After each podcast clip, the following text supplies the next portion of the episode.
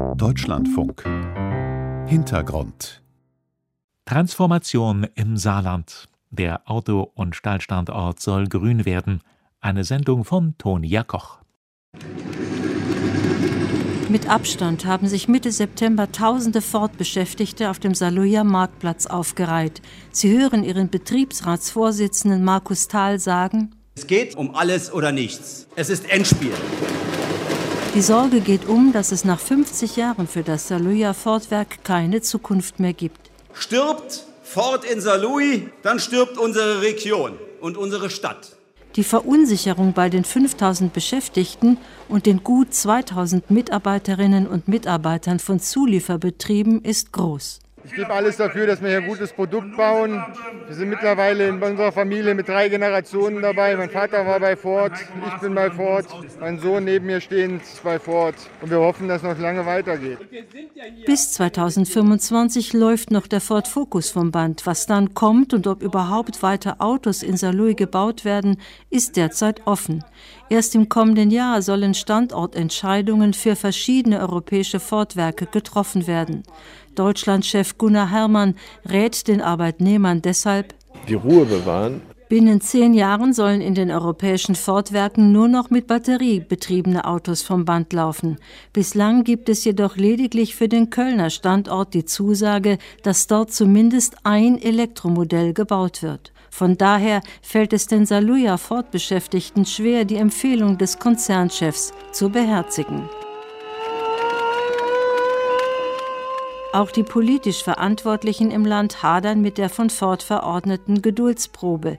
Denn nicht weniger als die Existenz des Saarlandes steht auf dem Spiel, sollte es nicht gelingen, die Industrie des Landes allen voran die Sektoren Stahl und Automobil umzurüsten, sie ökologisch und digital zukunftsfähig zu machen.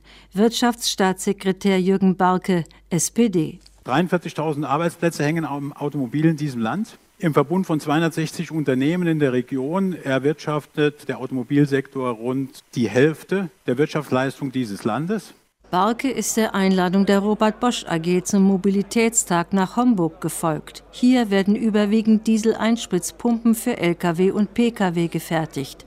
Nach Monaten der Unsicherheit haben Geschäftsführung und Betriebsrat für die aktuell 3600 Beschäftigten im vergangenen Jahr ein Standortkonzept erarbeitet. Es verzichtet bis auf weiteres auf betriebsbedingte Kündigungen, aber was im Hinblick auf den Transformationsprozess noch wichtiger erscheint, am Standort wird wieder in neue Technologien investiert. Ein wenig hätte der mächtige Konzern zum Jagen getragen werden müssen, sagt der zuständige IG Metall Bevollmächtigte Ralf Reinstettler. Das Dramatische ist ein Stück weit, dass wenn es darum geht, wer kümmert sich um diese Entwicklungen, dann sind es in der Regel die Betriebsräte, die Arbeitnehmer und auch die IG Metall hier vor Ort, die den Finger in die Wunde legt, die auch einfordert, dass es für diese Unternehmen nicht einen Sozialplan und Interessensausgleich gibt, sondern Zukunftsprodukte. Die Zukunft für Bosch Homburg heißt Wasserstoff. Hier sehen Sie die Brennstoffzellenkomponenten für die mobile Brennstoffzelle, wie sie im Musterbau am Standort Homburg hergestellt werden. Wir haben im Brennstoffzellensystem eine Luftseite und eine Wasserstoffseite. Jens Kien erläutert jedem, der interessiert ist, bereitwillig die Vorzüge der neuen Technik. Er ist wie viele seiner Kollegen stolz darauf, dass er Teil dieser neuen Entwicklung sein darf. Ist eine Herausforderung für den ganzen Standort, für den Bosch. Ähm, es ist eine spannende und positiv spannende Herausforderung an dieser Stelle. Es macht Spaß. Noch fertigt auch Jens Kien überwiegend Diesel-Einspritzpumpen und er hofft, dass das für eine Übergangszeit so bleibt. Zumindest so lange, bis sich die alternativen Antriebssysteme an den Märkten etabliert haben. Welche das sein werden, sei noch nicht ausgemacht. Auch wenn in Europa eine Hinwendung zur Elektromobilität feststellbar sei, in anderen Regionen der Welt sähe das anders aus, sagt Stefan Hamelmann, technischer Direktor im Homburger Boschwerk. Anders als in Europa, wo eben dieser Trend im Moment ganz klar da ist, zumindest in der öffentlichen Wahrnehmung, hin zu batterieelektrischen Antrieben, dass das zum Beispiel in China doch flexibler gehandhabt wird, dass man dort neben batterieelektrischen Antrieben sehr wohl auch die Brennstoffzellenantriebe und auch Verbrennungsmotoren nach wie vor im Portfolio hat. Schließlich, so Hamelmann, sei nicht der Verbrennungsmotor das Problem, sondern die fossilen Kraftstoffe, mit denen er gefüttert werde. Und von daher gelte es, mit der nötigen Offenheit an technologische Lösungen heranzugehen. Dadurch entsteht zum einen ein technologiegetriebener Wettbewerb um die besten Konzepte. Und den brauchen wir auch, um die anspruchsvollen Klimaziele zu erreichen.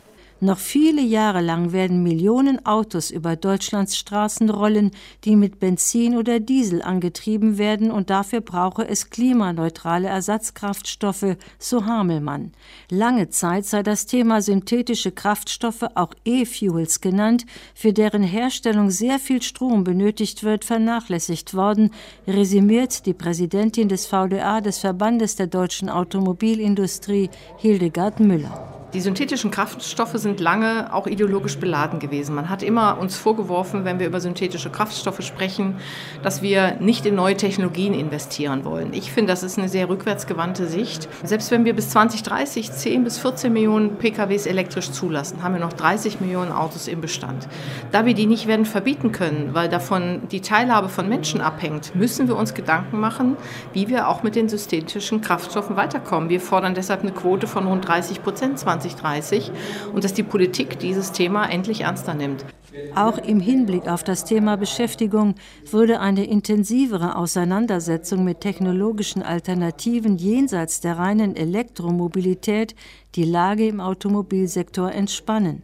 Das gilt in besonderer Weise für Regionen wie dem Saarland, wo von Bosch über Eberspecher, Scheffler bis hin zu ZF, um nur einige zu nennen, zahlreiche Zulieferbetriebe angesiedelt sind. Deren Belegschaften seien es gewohnt, mit komplexen Systemen zu arbeiten, sagt Bosch-Direktor Stefan Hamelmann. Ob nun Diesel, Benzin oder synthetische Kraftstoffe in den Tank gefüllt werden, die Teile, die es braucht, um den Motor zum Laufen zu bringen, unterschieden sich nicht wesentlich. Auch die Brennstoffzelle bestehe aus Komponenten, die für die Mitarbeiterinnen und Mitarbeiter von Automotive-Standorten des Bosch-Konzerns kein Hexenwerk seien. Sie seien ähnlich komplex und damit personalintensiv. Benötigt man für die Produktion eines Dieselsystems noch zehn Mitarbeitende, dann ist es zum Beispiel für eine E-Achse, das ist eine sehr werthaltige Komponente eines Elektroantriebs, nur noch eine oder einen. Auch 30 Kilometer weiter beim Automobilzulieferer ZF in Saarbrücken, dem mit 9000 Beschäftigten weltweit größten Werk des Konzerns, stehen die Zeichen auf Wandel. Im Hause ZF ist es so, dass wir allerdings die Transformation als Chance erkennen und das Glas als halb voll sehen, weil wenn wir auf unser Portfolio schauen, dann haben wir Lösungen heute bereits, die alles abdeckt, was wir brauchen. Wir haben Lösungen für diese klassische Verbrennertechnologie, für die neueste Hybridtechnologie und aber auch bereits Antriebssysteme für reine batterieelektrische Fahrzeuge. Markus Schwabe gehört beim Getriebebauer einer neuen Abteilung an, der Division Electrified Powertrain Technology. Seit Januar kümmert sich diese im Unternehmen um die Elektrifizierung der Pkw-Antriebstechnik. Denn von der klassischen Verbrennertechnologie will man künftig die Finger lassen. Konventionelle Getriebe seien ausentwickelt, heißt es seitens des Konzerns. Das aber stehe nicht im Gegensatz zu der von ZF stets lautstark eingeforderten Technologieoffenheit, beteuert Schwabe. Wir bleiben selbstverständlich technologieoffen, weil unsere Kunden auf unterschiedlichen Märkten unterwegs sind, mit unterschiedlichen Produktanforderungen an die ZF herantreten. Und äh, da gibt es nicht die eine Technologie, auf die wir uns da festlegen. Das Unternehmen sei in der Lage, diese Vielfalt gleichzeitig anzubieten. Also wir haben jetzt beispielsweise am Standort in Saarbrücken es geschafft, auf einer Montagelinie verschiedene Technologien abzubilden. Also konventionelle Getriebe, die in klassische Verbrenner gehen, aber auf der gleichen Linie können Sie auch äh, sogenannte Mild Hybrids und Plug-in-Hybrid-Getriebe fertigen. Also diese Flexibilität auf der ganz konkreten Montagelinie am Standort in Saarbrücken kann erweitert werden, dann auch um zukünftige Technologien bis 2025 fördert der Bund etwa die Anschaffung eines sogenannten Plug-in-Hybrids, der einen klassischen Verbrennungsmotor mit einem Elektroantrieb verknüpft, mit mehreren tausend Euro Umweltbonus. Die Förderanreize sowie das Bekenntnis der europäischen Automobilbauer, zumindest bei Pkw konsequent auf Elektro zu setzen, hat die Zulieferer unter Zugzwang gebracht, ebenfalls auf elektrische Alternativen zu setzen, sagt die Präsidentin des VDA, Hildegard Müller. Das ist ja etwas, was wir jetzt auch anstreben als Option, was auch das ist, was am schnellsten verfügbar ist, um die Klimaziele zu erreichen im Bereich des Pkw-Verkehrs. Mehr Elektro bedeutet zunächst jedoch weniger Beschäftigung. Naja, wir haben mit dem IFO-Institut das sehr genau rechnen lassen und da wird von 180.000 Jobs bis 2025 und über 200.000 Jobs bis 2030 gesprochen, die tangiert sind. Das heißt nicht, dass jeder Job verloren geht, aber das heißt, das sind Beschäftigte, die wir entweder weiter qualifizieren müssen oder für die wir neue Aufgaben finden müssen. Die Gretchenfrage dabei ist, wohin qualifizieren? Möglichst schnell, möglichst breit, sagt Enzo Weber vom IAB, dem Institut für Arbeitsmarkt und Berufsforschung. Es geht um technologische Innovation. Und technologische Innovation ist selten komplett planbar. Im Gegenteil, muss sogar erst einmal generiert werden. Also wir müssen Menschen in die Lage versetzen, Innovationen zu generieren.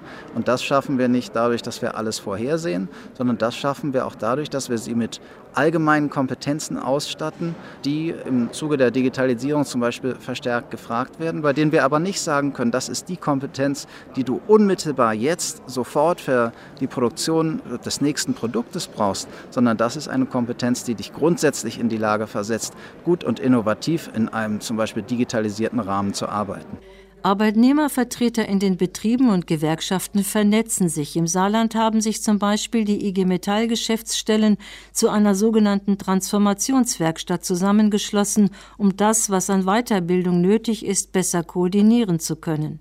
Von einer Qualifizierung ins Blaue hinein rät IG Metall-Vertreter Ralf Reinstädtler ab wenn es tatsächlich bei den Beschäftigten gut ankommen soll, also wenn man auf motivierte Menschen treffen will, die sich dann auch in diese Maßnahmen begeben, dann ist die Chance, dass es erfolgreich wird, deutlich höher, wenn man ihnen auch am Ende eine Beschäftigungsperspektive anbieten kann. Und das ist halt im Moment eigentlich aus meiner Sicht etwas, was ein Stück weit unterschätzt wird. Die allgemeine Diskussion darüber, dass eine höhere Qualifikation sich auszahlen werde, dürfe nicht darüber hinwegtäuschen, dass die Jobs der Menschen und das, was sie sich beruflich aufgebaut hätten, erst einmal verloren seien. Deshalb müsse die erste Priorität darauf gerichtet sein, den Bestand an Arbeitsplätzen zu sichern, so Reinstädtler. Von daher wären Maßnahmen wichtig, die den Menschen im Unternehmen halten oder halt es Neuansiedlungen gibt und es einen Transfer von Menschen in Arbeit gibt. Und es müsse eben auch darüber nachgedacht werden, die generelle Wechselbereitschaft von Arbeitnehmerinnen und Arbeitnehmern zu fördern, sagt Enzo Weber vom IAB. Wer 20 Jahre lang zum Beispiel als Mechaniker in der Produktion von Motorenteilen für Verbrenner gearbeitet hat, der hat doch auch Kompetenzen, vielleicht nicht exakt das gleiche, was nebenan im Maschinenbau gebraucht wird, aber schon wesentliche Erfahrungen, die mit einer bestimmten Weiterqualifikation doch sehr nützlich sein können. Von daher geht es darum, Menschen diesen Sprung zu ermöglichen. Und das kann auch heißen, dass sich zum Beispiel eine Lohnlücke, die sich da ergibt, wenn man weggeht von der gut bezahlten Automobilindustrie, dass ich die vielleicht auch mal ausgleiche durch Lohnkostenzuschüsse wenn es zu einem Wandel ohne Bruch kommen solle, dann müsse der Staat helfen und es müsse die Frage beantwortet werden, wo denn all die grüne Energie herkommen solle, die den Wandel erst möglich mache, betont VDA-Präsidentin Hildegard Müller. Ich glaube, dass wir in Deutschland eine Illusion haben. Wir brauchen so viel mehr erneuerbaren Strom. Übrigens nicht nur für die Autoindustrie, für den Gebäude- und Wohnungssektor, für die Industrie, für den Stahl und für vieles andere mehr. Insofern brauchen wir, ich sage das immer so scherzhaft, eine Rohstoffaußenpolitik und da gehört erneuerbare Energieerzeugung auf jeden Fall mit dazu. Und die Hoffnung, dass wir das in Deutschland alleine erzeugen können, die halte ich für falsch. Das Saarland kann Strukturwandel, sagt SPD-Wirtschaftsstaatssekretär Jürgen Barke beim Blick auf die Entwicklung der Beschäftigung. Heute ist der Stand der sozialversicherungspflichtig Beschäftigten höher als 2012. Zu dieser Zeit wurde im Saarland die letzte Zeche geschlossen. Zuvor hatte das Land die Stahlindustrie bereits auf einen gesunden Kern reduziert und inzwischen sind auch die Kohlekraftwerke, die einst die wirtschaftlichen Zentren entlang der südlichen Rheinschiene mit Strom versorgten, entweder stillgelegt oder werden von der Bundesnetzagentur als Reserve vorgehalten, wenn der Wind einmal nicht weht. Neu am gegenwärtigen wirtschaftlichen Transformationsprozess ist, dass dieser wesentlich von der Verfügbarkeit grüner Energie abhängt. Überdeutlich zeigt sich das am Beispiel der saarländischen Stahlindustrie. Diese trägt 15 Prozent zur deutschen Stahlerzeugung bei und wenn sie grün werden soll, bedarf es der zehnfachen Menge an Strom. Umgerechnet sind das etwa 660 Offshore-Windkraftanlagen nur für die saarländischen Stahlproduzenten, rechnet das Marktforschungsinstitut Isoplan vor. Die deutsche Stahlindustrie hat mit der Bundesregierung ein sogenanntes Handlungskonzept Stahl ausgearbeitet. Es sieht vor, dass die bislang verwendete Kokskohle bei der Stahlerzeugung durch Wasserstoff ersetzt wird. Die Umstellung sowie der Neubau von Anlagen werden die Stahlindustrie nach eigenen Angaben insgesamt 30 Milliarden Euro kosten. Daran beteiligt sich der Bund, erläutert der geschäftsführende Bundeswirtschaftsminister Peter Altmaier. Von 8 Milliarden Euro, die wir in Deutschland ausgeben, für alles zusammen haben wir 2 Milliarden Euro reserviert und zugeteilt für die deutschen Stahlunternehmen die Investitionskosten sind jedoch nur die eine Seite der Medaille. Auf der anderen Seite bedürfe es auch finanzieller Beihilfen, um die Wettbewerbsfähigkeit der deutschen Stahlindustrie zu gewährleisten. Denn es sei nicht zu erwarten, dass die Konkurrenz aus China oder Brasilien unter vergleichbaren Rahmenbedingungen und ähnlichen Klimaschutzregeln produziere, argumentiert Karl Ulrich Köhler, Vorsitzender der saarländischen Stahlholding.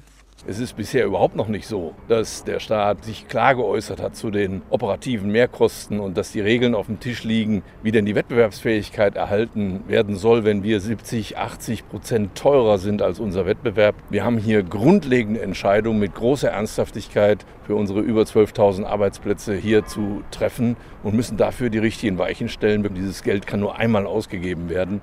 Auch dafür sind Lösungsansätze im nationalen Stahlkonzept formuliert. Aber damit diese umgesetzt werden können, braucht es die EU.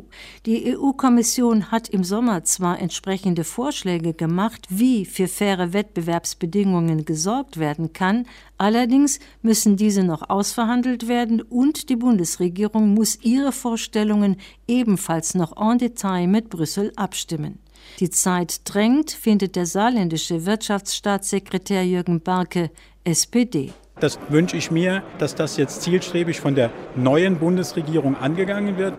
Das Saarland hat ein regionales Wasserstoffkonzept in Berlin eingereicht. Es ist mit 400 Millionen Euro ausgestattet und beinhaltet einzelne industrielle Projekte, Mobilitätsansätze und den Netzausbau bestehender Gasnetze für Wasserstoff. Die saarländische Stahlindustrie als künftig bedeutender und verlässlicher Abnehmer von Wasserstoff spielt in diesem Szenario eine zentrale Rolle, sagt die saarländische Wirtschaftsministerin Anke Rehlinger von der SPD. Wenn es uns gelingt, den Grundstein dafür zu legen, dass wir Teil eines großen europäischen Wasserstofftransportnetzes werden können, dann liegen wir quasi als Wirtschaftsstandort Saarland an der Autobahnauf- und Abfahrt. Und Autobahnen wird es brauchen in Deutschland und Europa, um grünen Wasserstoff und seine Folgeprodukte zu verteilen, die in industriellem Maßstab dort produziert werden müssen, wo Sonne und Wind es erlauben. Das war der Hintergrund. Transformation im Saarland. Der Auto- und Stahlstandort soll grün werden. Eine Sendung von Tonia Koch. Redaktion Johanna Herzing.